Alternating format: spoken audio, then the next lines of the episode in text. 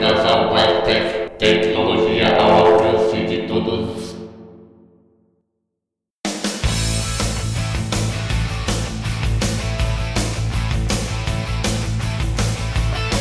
Salve galera! Sejam muito bem-vindos a mais um episódio do podcast do portal Blind Tech, a tecnologia assistiva ao alcance de todos. Nesse episódio, a gente lê e-mail dos ouvintes, troca uma boa ideia sobre o que rolou nesses quase dois meses fora do ar e também demonstra o VeraCrypt, uma maneira muito eficiente e acessível de você cuidar e proteger dos seus arquivos. É, pois é, para saber tudo isso e muito mais, fique ligado neste episódio que depois de um longo e tenebroso período de frio está chegando de volta para abrir a primavera da Blind Tech com vocês.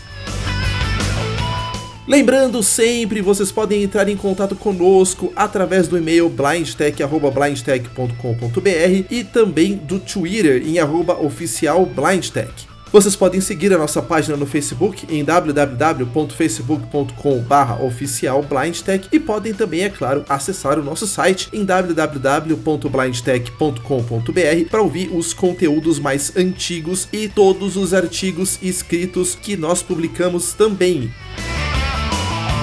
Aliás, por falar nisso, teremos alguns novos artigos escritos no site em breve, então uma maneira de você se ligar em quando isso for lançado é exatamente nos seguir no Twitter ou no Facebook.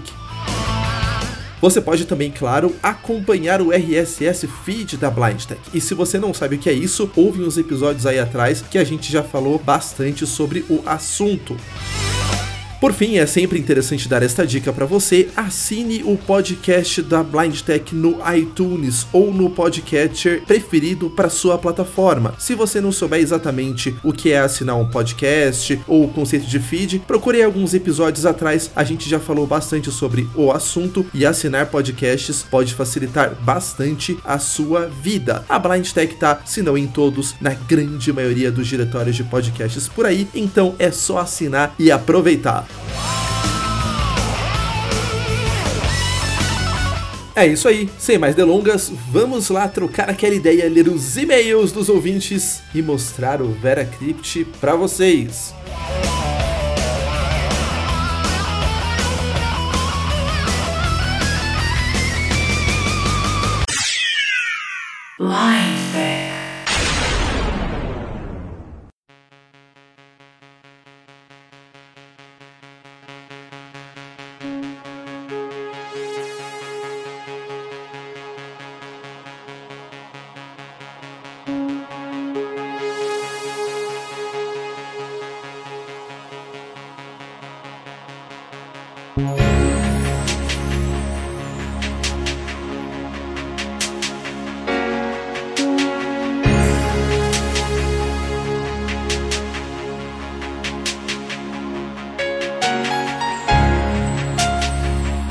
Bom, galera, o último episódio da Blind Tech antes desse foi ao ar no dia 10 de abril de 2018. Nós estamos gravando no dia 2 de junho deste mesmo ano e a nossa expectativa é que este episódio seja lançado mais ou menos no dia 5 ou 6. Portanto, são quase dois meses sem publicar episódios. Agora, vocês que me conhecem há mais tempo sabem que ano passado a gente chegou a ficar talvez um mês sem publicar porque nós tínhamos a pós-graduação um monte de coisas acontecendo, então é claro, nem sempre dava tempo de fazer publicações mais regulares. Este ano nós não temos nenhum desses compromissos, mas mesmo assim foi a época em que nós mais ficamos sem publicar na Blind Tech. Por quê, hein?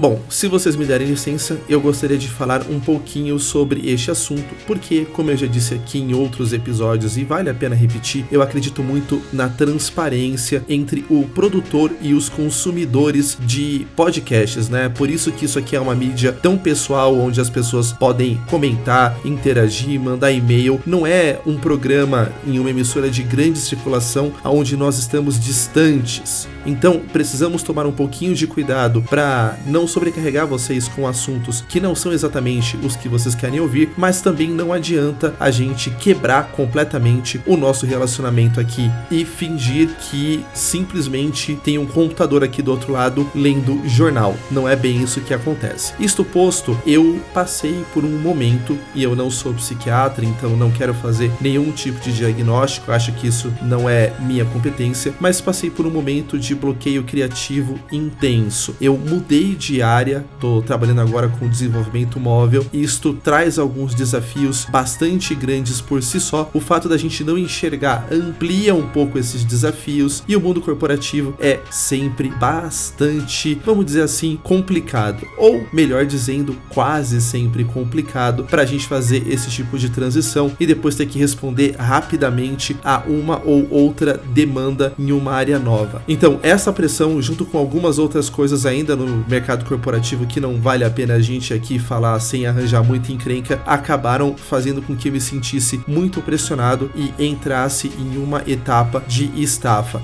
Em paralelo a isso, quem nos segue no Facebook talvez tenha sabido disso. Nós fomos, eu e a Atena, rejeitados em um curso de alemão e achamos uma outra escola, esta sim que nos aceitou. Quanto à primeira, os dispositivos legais estão sendo devidamente acionados. O que eles fizeram foi uma discriminação aberta, não tem explicação nenhuma o fato deles simplesmente não nos terem aceitado, mas isso também impõe uma certa pressão do nosso lado para aprender o idioma na escola que nos aceitou.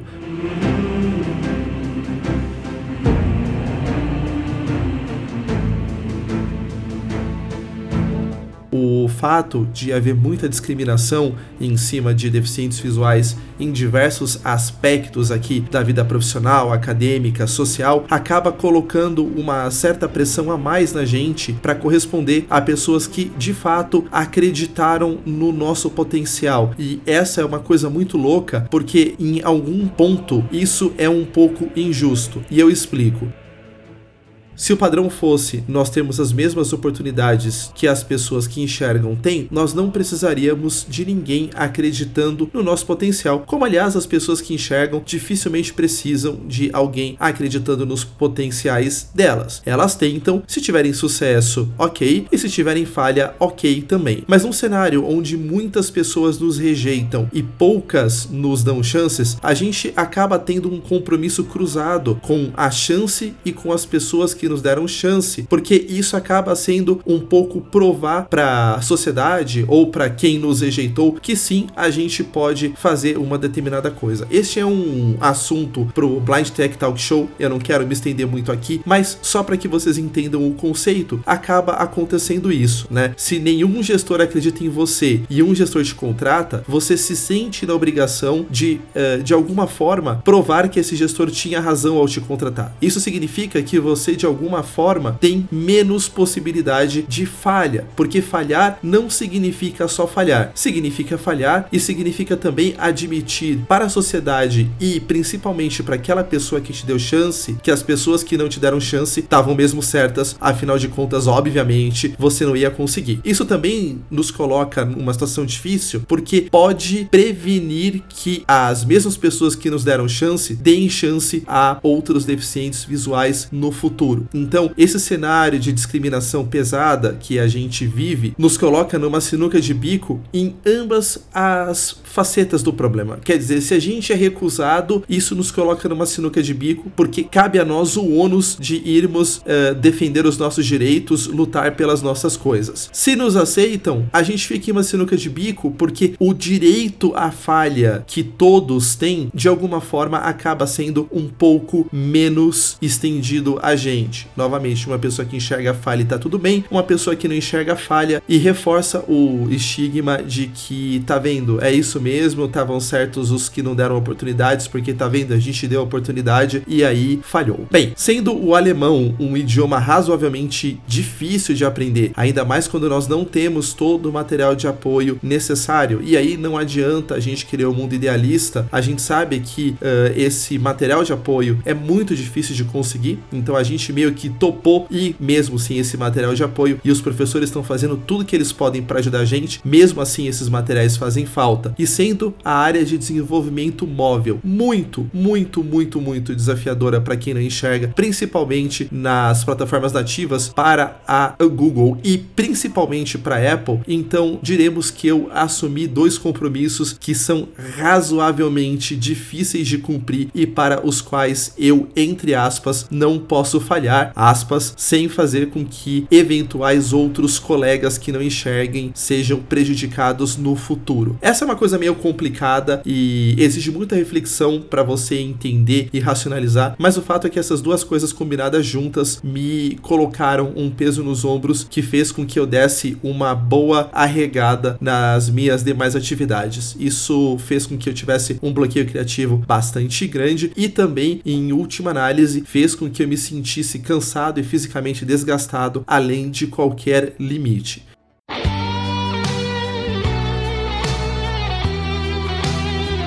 Para completar essa correria toda, alguns de vocês talvez não saibam e eu vou aproveitar para fazer um merchan. Nós recebemos em casa um gringo deficiente visual alemão que veio para o Brasil fazer intercâmbio e nós somos os hospedeiros dele. Então recebemos ele aqui em casa durante cinco semanas e nós documentamos tudo o que de mais rolou num episódio do Blindando que já está no ar. Tem link aí para vocês no post. Se vocês não conhecem o Blindando, vale a pena entrar em www.blindando.com.br e assinar o feed do podcast. Este é o espaço em que a Atena e este que vos fala também nos juntamos para falar sobre turismo, gastronomia e diversão para deficientes visuais de uma maneira que ninguém nunca fez antes. E a gente acabou de fazer aqui no último episódio do Blindando, que foi ao ar muito recentemente, uma passagem a limpo de tudo que rolou nessas cinco semanas, onde nós recebemos este gringo deficiente visual conosco. Isto, evidentemente, também somou ao meu cansaço físico, é evidentemente uma responsabilidade muito grande receber um gringo em casa e incluí-lo nas atividades culturais, entre todas as outras coisas. Portanto, galera, este período onde a gente ficou sem gravar realmente judiou bastante de mim. Não tô reclamando, tem gente que tem problema muito mais grave, mas juntaram todas essas coisas e a gente acabou ficando um pouquinho sem gravar. Não foi foi só cansaço, eu tô deixando claramente isso afirmado. Houve muita coisa psicológica, perda de confiança, síndrome do impostor, algumas síndromes de burnout que eu tive durante este tempo todo. Enfim, foi um período bastante turbulento, mas que se Deus quiser passou e agora a gente tem de novo a condição de voltar a gravar episódios e mandar as coisas no ar para vocês. Como lição aprendida, fica o seguinte, galera: nos abalarmos com situações difíceis, algumas que não são causadas pelo fato da gente ser cego e outras que são, é normal. E se vocês precisarem de ajuda, peçam ajuda. Comuniquem às pessoas de quem vocês gostam e escolham pessoas que vão poder te ajudar para que você passe por essas fases turbulentas de maneira acompanhada. Se o bicho pegar mesmo, de maneira assistida por médicos, não foi o meu caso, graças a Deus, mas se fosse, não teria qualquer receio ou de outra forma, qualquer motivo para esconder de vocês. Então, nunca tentem enfrentar alguma crise sozinhos se vocês não estiverem conseguindo. Ninguém aqui é super-homem, ninguém precisa ser super-herói. Se vocês precisarem de ajuda, peçam e saibam que de vez em quando é normal, mesmo como eu estava dizendo no Twitter aí esses dias, velhos dragões espinhudos de vez em quando ainda sentem uma flechada ou outra e, bem, sendo cegos, a gente não tá completamente imune, longe disso, a se sentir às vezes triste ou inseguro por N características e coisas que ocorrem, principalmente dadas a discriminação por causa da nossa deficiência. Mas de qualquer forma, vocês já sabem o que aconteceu e eu precisava contar isso para vocês como não um pedido de desculpa, mas uma satisfação a quem estava acostumado a ouvir a Blind Tech colocando coisas no ar e coisas bastante relevantes.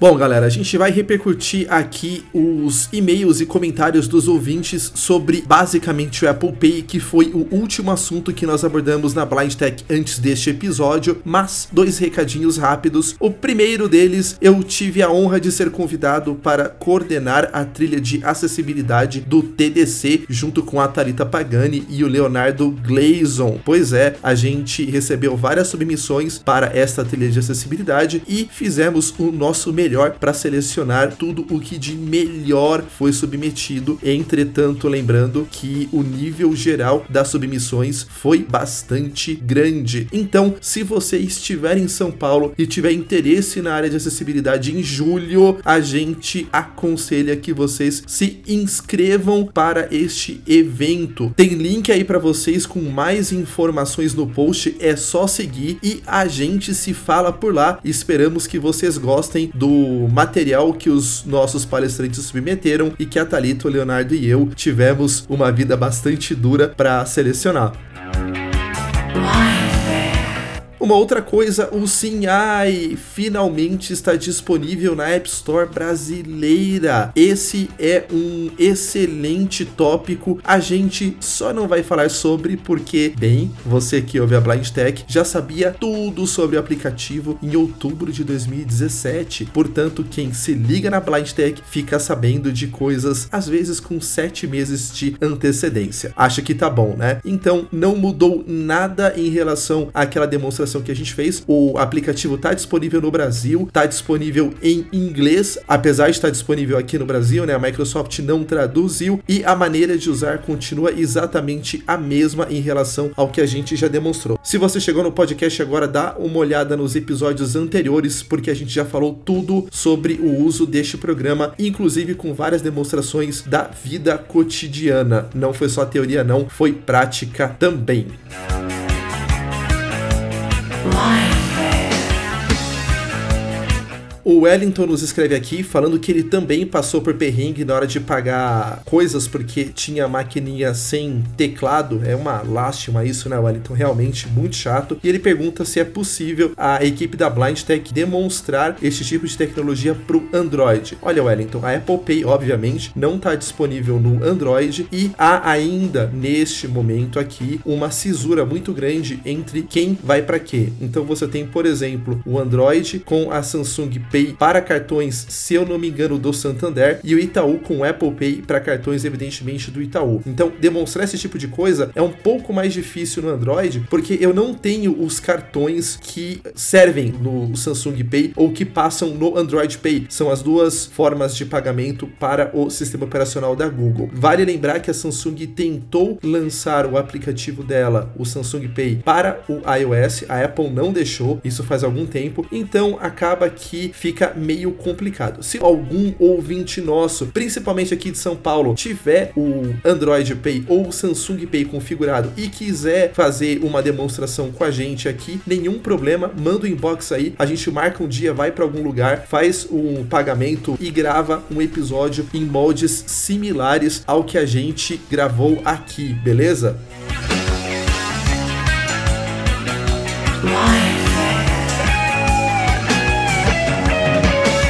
O Ricardo Chimelo está complementando aqui a dúvida do Wellington e ele está dizendo que para o usuário final talvez não seja tão, tão interessante assim uma miríade de tecnologias de pagamento por diferentes fornecedoras, Apple, Samsung, Android e por aí em diante. Ele está dizendo aqui que o ideal seria uma plataforma única de pagamento. Olha, Ricardo, pode acontecer? Pode, mas é um pouco difícil porque, por exemplo, a Apple tem controle total do que pode usar o que a gente chama de NFC, que é o o sensor de proximidade do telefone ou não. Então, por exemplo, a Apple já rejeitou o aplicativo da Samsung na App Store. Se eles vão abrir e se integrar com outros meios ou não, é uma incógnita. A Apple tipicamente tenta ter serviços dela, né? É, é basta você ver o Apple Music, o iTunes para vídeo, entre tantas outras coisas. Então vai depender do quanto eles acham que manter um sistema onde eles fazem parte da cadeia de pagamento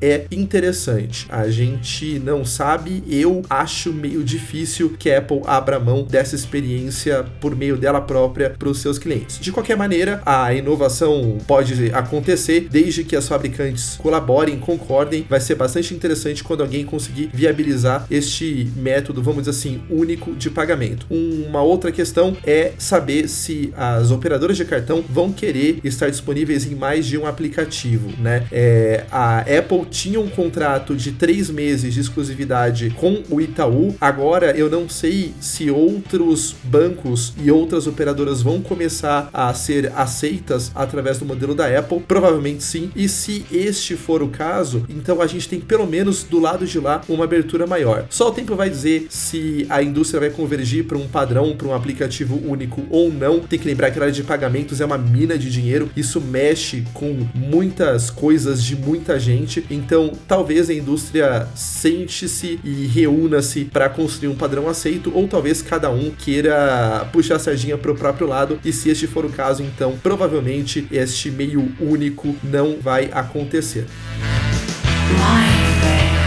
O Givago está perguntando se a partir de algum valor é obrigatório a digitação da senha na máquina ou se qualquer valor o Apple Pay processa. Givago, qualquer valor o Apple Pay processa. A sua autenticação é a sua digital no Touch ID do seu telefone. A Apple garante que você é você desta forma. Tem que lembrar que para telefones que usem Touch ID, você pode cadastrar mais de um dedo e o telefone não tem como saber se os outros dedos que você cadastrou são seus outros dedos mesmo ou são dedos de outras pessoas. E o Touch ID é único. Significa o seguinte: se você cadastrar então o dedo do seu amigo para desbloquear o seu telefone, ele obviamente vai ser autorizado a transacionar com o Apple Pay no seu celular. Só esse pequeno ponto de atenção.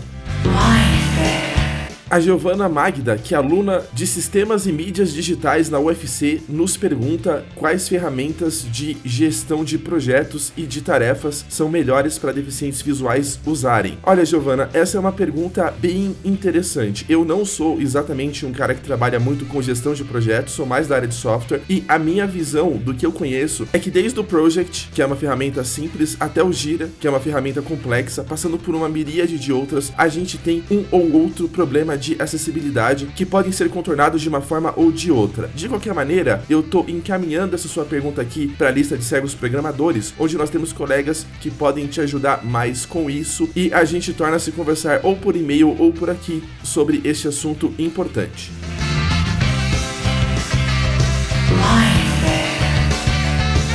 A Maria Garcia nos escreve um e-mail que é razoavelmente comum. Vira e mexe, outros ouvintes também escrevem sobre o mesmo assunto. Ela falou que tá ouvindo as coisas que a gente já gravou da Apple e que o iPhone é bem acessível, ela tá gostando bastante e ela está perguntando o que eu acho do Mac OS. Como eu já falei, é sempre muito complicado responder esse tipo de pergunta, porque a comunidade Apple, no geral, e também entre os cegos, não poderia ser diferente, é razoavelmente irascível, irritável, muito emocional. E a maneira que a gente aborda os assuntos aqui na Blind Tech costuma ser bastante racional. Então, por muito tempo eu não sabia direito como abordar a temática do macOS aqui no podcast, mas galera, isto mudou. Eu finalmente respirei fundo, esquematizei aqui junto com os nossos editores uma maneira de abordar o assunto e aguardem porque nós faremos episódios a respeito do sistema operacional da Apple para Macintosh.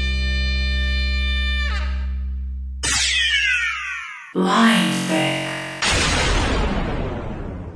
Bom, galera, e o software que a gente vai demonstrar hoje chama-se VeraCrypt. Este é um software que criptografa informações com criptografia muito segura e o objetivo da Blind Tech aqui é abrir essa discussão porque a gente quase nunca fala de soluções desse tipo entre deficientes visuais e quando a gente tem uma solução muito acessível, de graça e que pode ser usada e ninguém comentou sobre, é hora da gente comentar. Basicamente, o VeraCrypt é um software que pode ser instalado no seu computador ou operado de forma portável e ele serve para encriptar partições ou arquivos. Quando a gente fala em partições, entenda como às vezes você tem no seu computador uma HD particionada entre o drive C e D, por exemplo, onde o seu drive D ficam talvez os seus dados ou alguma coisa assim. Você pode simplesmente criptografar o seu drive D inteiro de modo que o Windows nem sequer o enxergue e você precisa do VeraCrypt para fazer o acesso a esta informação. Você também pode criar um volume virtual, uma partição virtual, uma letra no Windows virtual, para colocar informações que você queira que sejam criptografadas de maneira segura em um arquivo. E a gente já vai demonstrar tudo isso. Antes de passar muita teoria, eu quero começar com uma demonstração prática aqui. Vou abrir o VeraCrypt. VeraCrypt diálogo lista. E esta é a tela inicial do meu VeraCrypt. Aqui ele está mostrando as letras disponíveis para que nós montemos volumes. A 1 B 2 de 22. Então o A e o B estão disponíveis. I Aí eu tenho o E, né? Porque o C e o D estão ocupados já por partições de HD. H E depois eu 4 tenho- de 20 I J o H em diante. Eu vou começar montando um volume virtual aqui e esse volume virtual ele será hospedado em arquivo. criar volume botão Alt mais C. Vou criar um volume aqui. Pressio criação de volume VeraCrypt grupo. Crie um recipiente de arquivo criptografado. Este é um recipiente de arquivo criptografado, é o que a gente vai fazer. A gente vai criar uma partição virtual que vai ser salva no final das contas em um arquivo. Criptografar uma partição barra unidade não sistema botão de opção marcado. São botões de rádio, então estou descendo aqui com a seta. Esse aqui vai permitir que a gente crie uma partição encriptada, uma partição não de sistema, quer dizer, tem que ser uma partição da minha HD que exista, mas que não seja a que o Windows está instalado. Criptografar a partição ou unidade de sistema inteira botão de opção marcado. E isso aqui vai criptografar a unidade onde o Windows está instalado. A gente não vai demonstrar esse recurso, mas ele é muito similar quem trabalha com laptops corporativos. Às vezes, antes de ah, iniciar o Windows, a gente tem que colocar uma senha. E o VeraCrypt faz exatamente isso. Obviamente, como ele se instala antes de carregar o Windows, não temos leitores de tela nessa tela onde você tem que digitar a senha. Então, você precisa pensar muito bem se você quer ou não criptografar a sua partição de sistema. No geral, eu não aconselho. O que é mais útil para a gente mesmo é, se você tiver medo do seu computador ser roubado ou alguma coisa assim, você pode criptografar a sua partição de dados inteira. Então, aquela partição D que você criou, você pode, por exemplo, criptografar. Ou, se você quiser transportar dados, mandar por e-mail, colocar em pendrive, qualquer coisa assim, dados que muito dificilmente poderão ser decriptografados, você usa isso que eu vou demonstrar agora, Crie um recipiente de arquivo cripto. que é criar um recipiente de arquivo. Vou avançar. Avançar maior botão Alt mais A. Pressionado. Assistente de criação de volume VeraCrypt padrão botão de opção com foco marcado.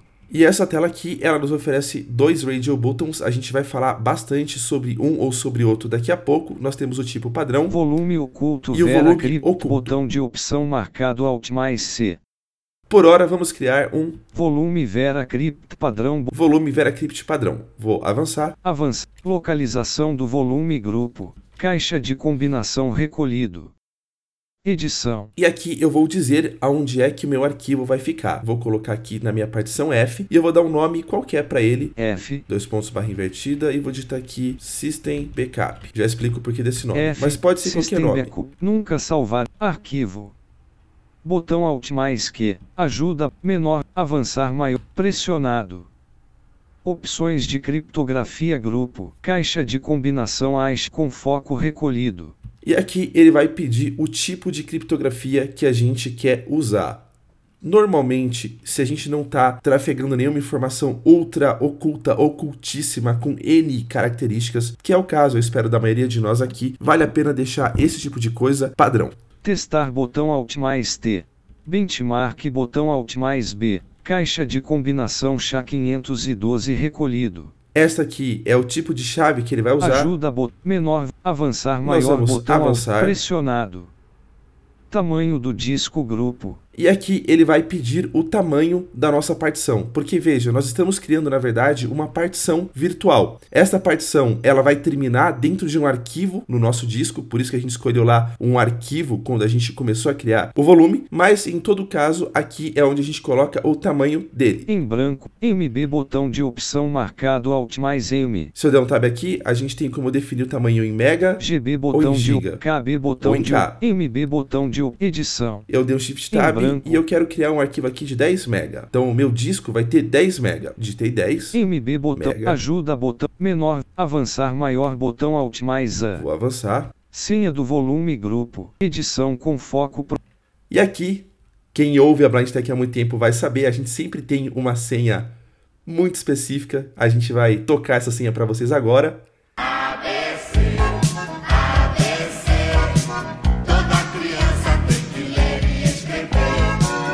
Isso, beleza. E a gente vai digitar ela agora. ABC, ABC, toda criança tem de ler e escrever. Muito bem. Edição prote... Edição Vamos confirmar a senha, digitar tudo de novo.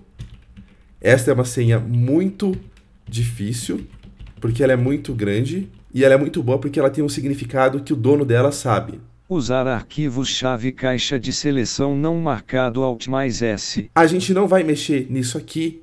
Esta é uma possibilidade que deixa a gente usar um arquivinho com a chave de criptografia. Não é o caso. Mostrar senha caixa de seleção não marcado Alt mais M. Use PM caixa de seleção não marcado Alt mais I. Ajuda, menor, avançar maior botão Alt mais Vamos A. avançar. Pressionado.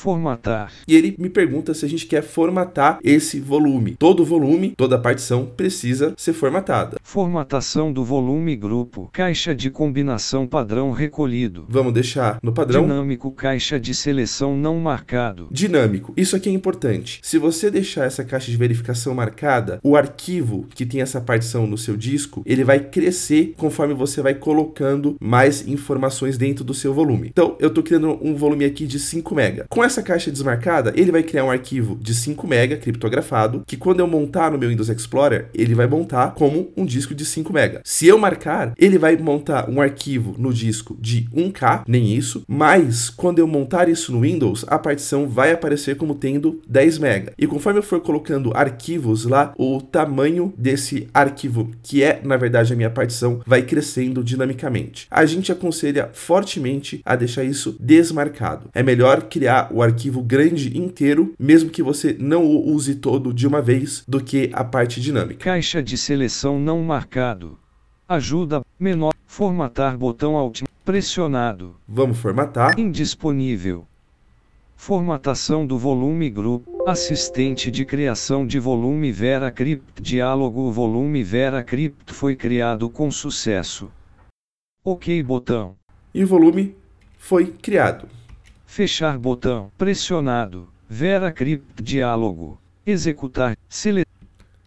Bom, F. se a gente for aqui no meu F, eu vou procurar um arquivo chamado System Backup. System Backup 129 de 139.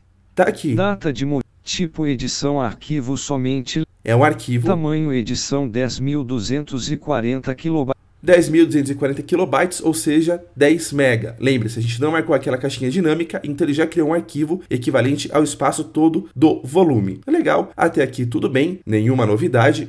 Como a gente usa esse volume? Vou voltar aqui no VeraCrypt, Vera janela inicial, lista A1 de 22. e vou escolher uma letra livre. B I H 4 de 22. Escolhi aqui a letra H, vou dar Tab. Criar volume botão Alt mais C. A gente já passou por esse botão, dessa vez a gente não vai aqui, vai continuar. Caixa de combinação recolhido. Nunca salvo. Ferramentas do volume botão Alt. Arquivo.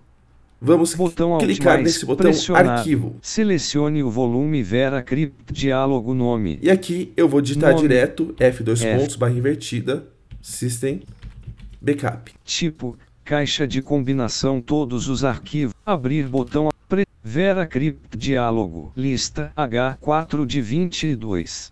Criar volume. Caixa de nunca sal. Ferramenta. Arquivo. Dispositivo. Montar botão Alt mais pre, entre senha para F. System Backup diálogo senha. Na tela inicial, eu fui até o botão Montar e ele me pediu a senha. Vamos pôr a senha aqui. Caixa de combinação Autodetection recolhi. TrueCrypt Mode. Use PM. Manter senhas. Mostrar senha. Usar arquivo. Arquivo. Mais op. OK botão. Vou dar um OK. VeraCrypt diálogo. Please wait. Ele tá This pedindo process may pra take a esperar. time and VeraCrypt may seem unresponsive. Tá dizendo que 0%. VeraCrypt diálogo. o VeraCrypt Lista. Pode demorar um pouquinho para montar o arquivo. Pode parecer que ele não responde, essa parte está em inglês. E a gente voltou para a lista. H, volume, F, System Backup, tamanho, 9.8 MB. E agora, no- na letra H da lista da tela principal aqui, ele já me disse, ó, vamos de novo. H, H volume, F, Tá System falando que tá Backup, o volume tamanho, em F System Backup, 9.8 MB, tamanho algoritmo de 9.8 criptografia, mega. ASH. Se eu vier aqui no meio dos Explorer agora, olha que interessante. Este computador, um Este computador, Este computador, janela. vamos ver os meus volumes. Disco local, H, Temos aqui 14 de o disco local H, H, muito bem, e ele está vazio. Ou seja, tudo que você colocar agora neste drive H, o VeraCrypt vai salvar em forma encriptada, forma criptografada, para aquele arquivinho que a gente criou em F dois pontos, que nós chamamos de System Backup. É virtualmente impossível quebrar esse tipo de criptografia. Então, eu já vou mostrar para vocês uma aplicação prática. Vou criar aqui no meu bloco de notas um arquivo de texto, Notepad. sem título, bloco de notas. E aqui eu vou escrever uma frase super secreta. A frase Frase, secreta secreta, é o é, é a seguinte: seguinte, Pelé sa, sabia das coisas. Coisa. Mano, mano. A frase secreta é a seguinte, Pelé sabia das coisas, mano. legal. Vou Arquivos salvar. no abrir, salvar Ctrl mais SR. Salvar edição em branco H No Drive H como arquivo arquivo ultra U. confidencial. H arquivo ultra confidencial. Tá bloco salvo. de notas. Vou fechar aqui o bloco de notas. Editor de O H E janela aqui no meu H, selecionado. Arquivo ultra confidencial.txt. eu tenho o meu arquivo ultraconfidencial.txt. Beleza? É um drive normal, aqui como qualquer outro drive no Windows. E agora eu vou fazer o quê? Eu vou fechar essa janela, vou voltar aqui para o VeraCrypt, Veraclista H volume. Selecionar o H, criar pro caixa nunca ferramenta arqui dispositivo desmontar botão alt mais D. E vou desmontar. Poderia dar um Alt mais D, eu optei por andar com Tab pela janela inteira. Pre Veracrypt diálogo. O Veracrypt diálogo. Lista. H 4 de 22 E agora vocês veem que ele só fala H, ele não mostra mais nenhum volume montado aqui. E se eu vier aqui no meu Windows Explorer, modo de exibição de pasta do Windows G. Eu tenho dados dados F, Windows, Windows G. e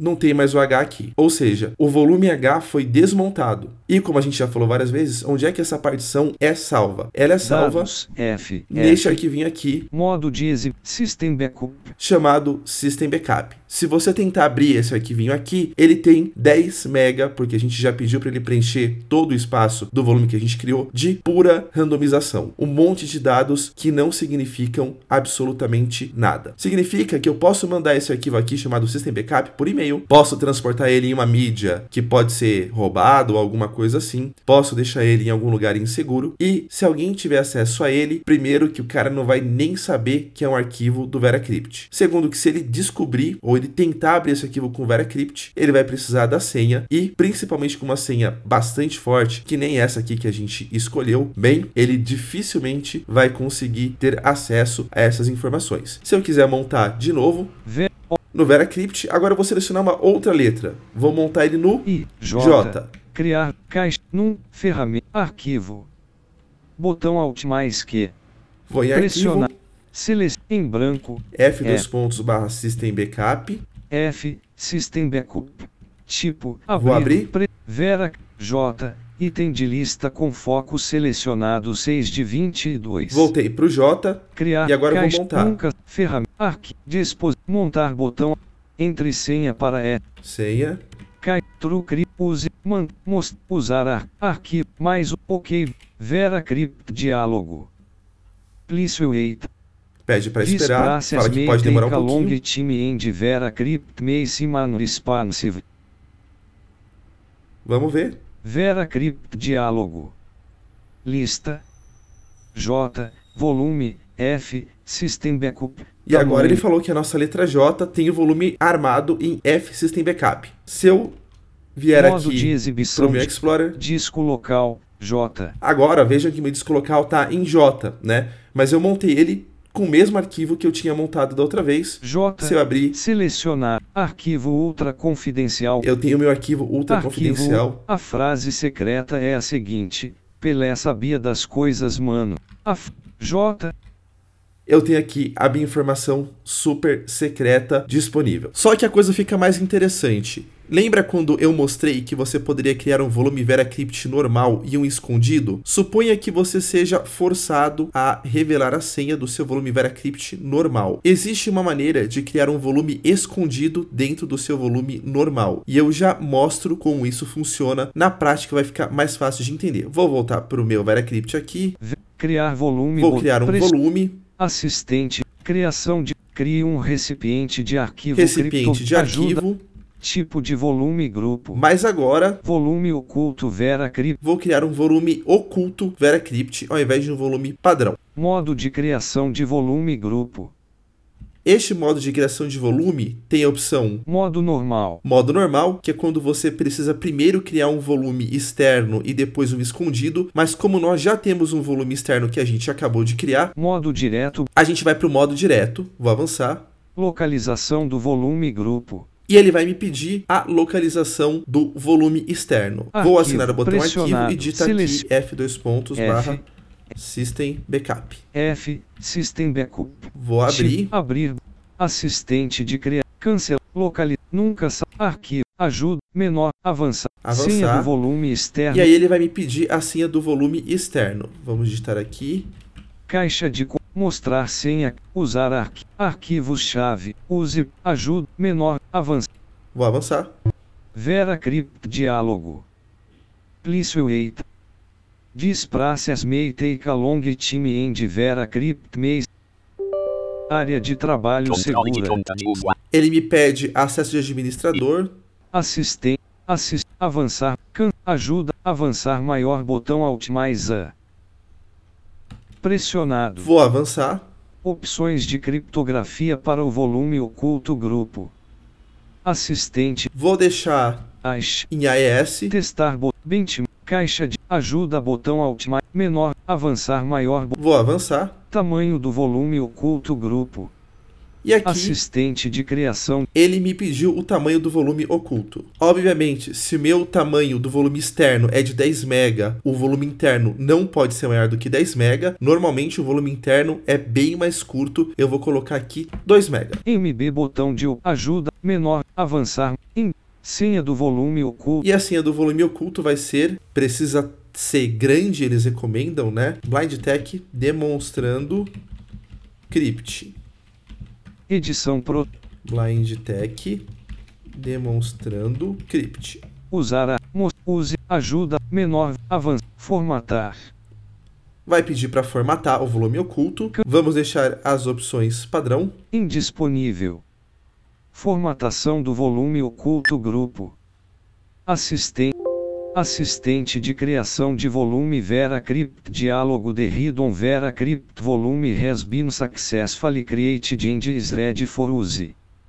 E aqui? If all the instructions have been followed and if the precautions and requirements listed in the section security requirements and precautions pertaining to hidden volumes in the Vera Crypt Users Guide are followed, it should be impossible to prove that the hidden volume exists, even when the outer volume is mounted. ele tá falando um monte de coisas aqui em inglês, mas basicamente dizendo que o volume oculto foi criado com sucesso e que se a gente seguiu todas as recomendações que tá no guia de usuário do VeraCrypt, deve ser impossível detectar a existência deste volume. Ok, Vou dar um ok. Assis- fechar botão. Vera Vou fechar o Diálogo. assistente. Lista. A, E eu estou na lista. H, I, J, 6 de 22. Vou selecionar o J aqui. Arquivo pressionado. Selecione Vou novamente aqui no arquivo, colocar F. aqui F Y, S, System Backup, F, System Backup. tudo que a gente já fez. Vera Diálogo. Lista. J. E aqui eu tô no meu drive J, Clica no ar, dispo, montar botão Alt. vou clicar no montar. Entre senha para F. System Backup Diálogo senha. E ele está pedindo, como sempre, a senha. Vou digitar a nossa senha velha de guerra. ABC, ABC, toda criança tem de ler e escrever. Vera Crypt Diálogo. Plício E. Esperar. J. Volume F. System. Montou. E se eu ir aqui Executar. em J, Seleção. dois pontos, T. Desktop. Li. J. Arquivo Ultra. eu tenho o meu arquivo ultra confidencial. Legal, vou fechar a janela do Explorer. Vera Crypt J. E vou desmontar o J. Caixa.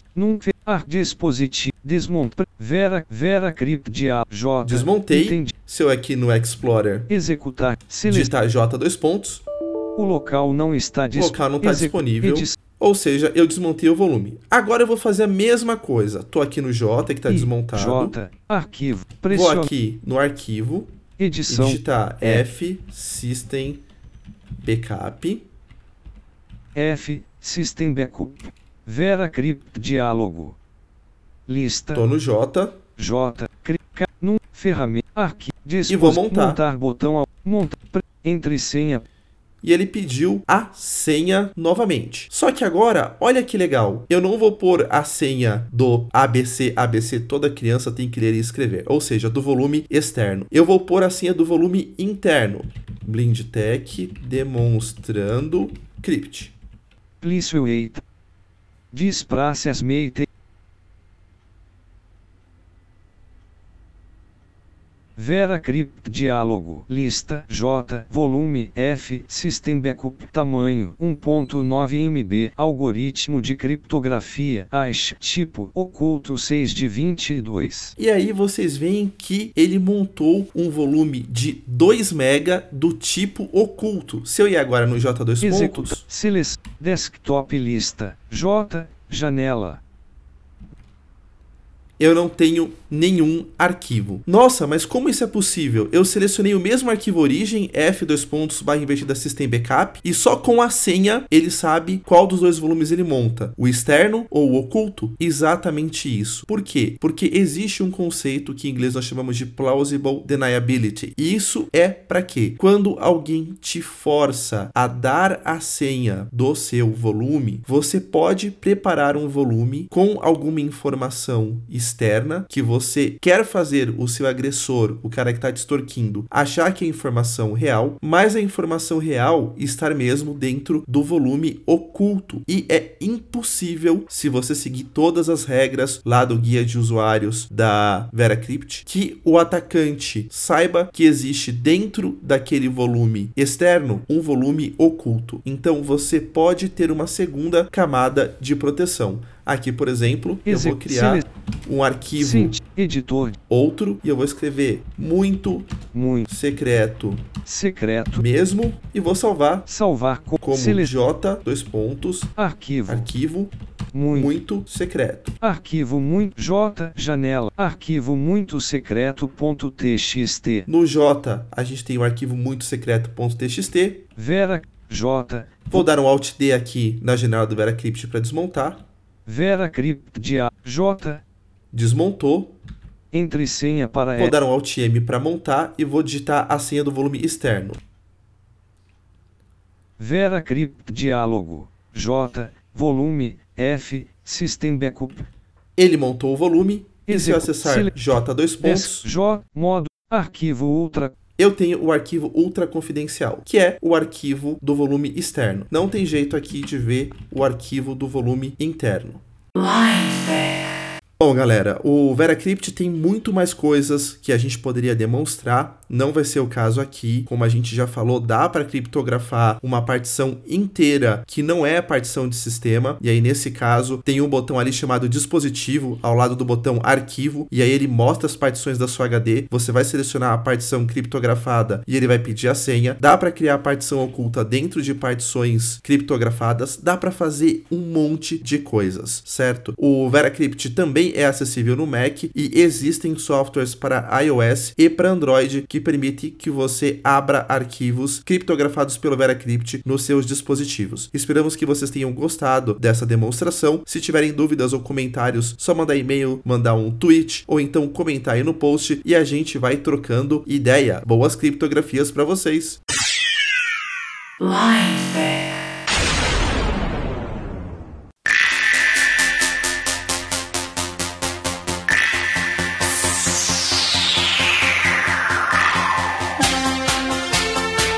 E assim termina mais um episódio do podcast do portal Blind Tech, a tecnologia assistiva ao alcance de todos.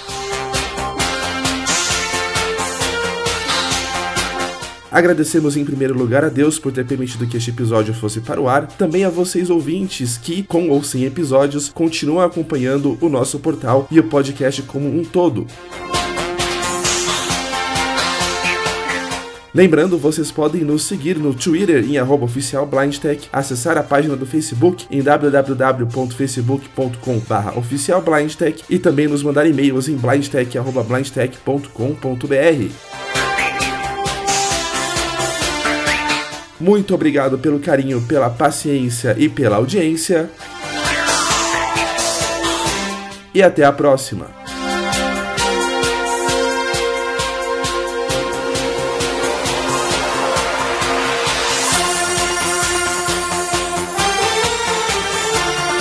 Este episódio teve trilha sonora com Summer Song de Joe Satriani, as versões instrumentais de Chariot of Fire e Conquest Paradise do Vangelis, a versão instrumental de Friends Will Be Friends do Queen, Message in a Bottle do The Police, Modern Love do David Bowie e Já Rendezvous de Jean-Michel. Episódio gravado entre os dias 2 e 4 de junho de 2018.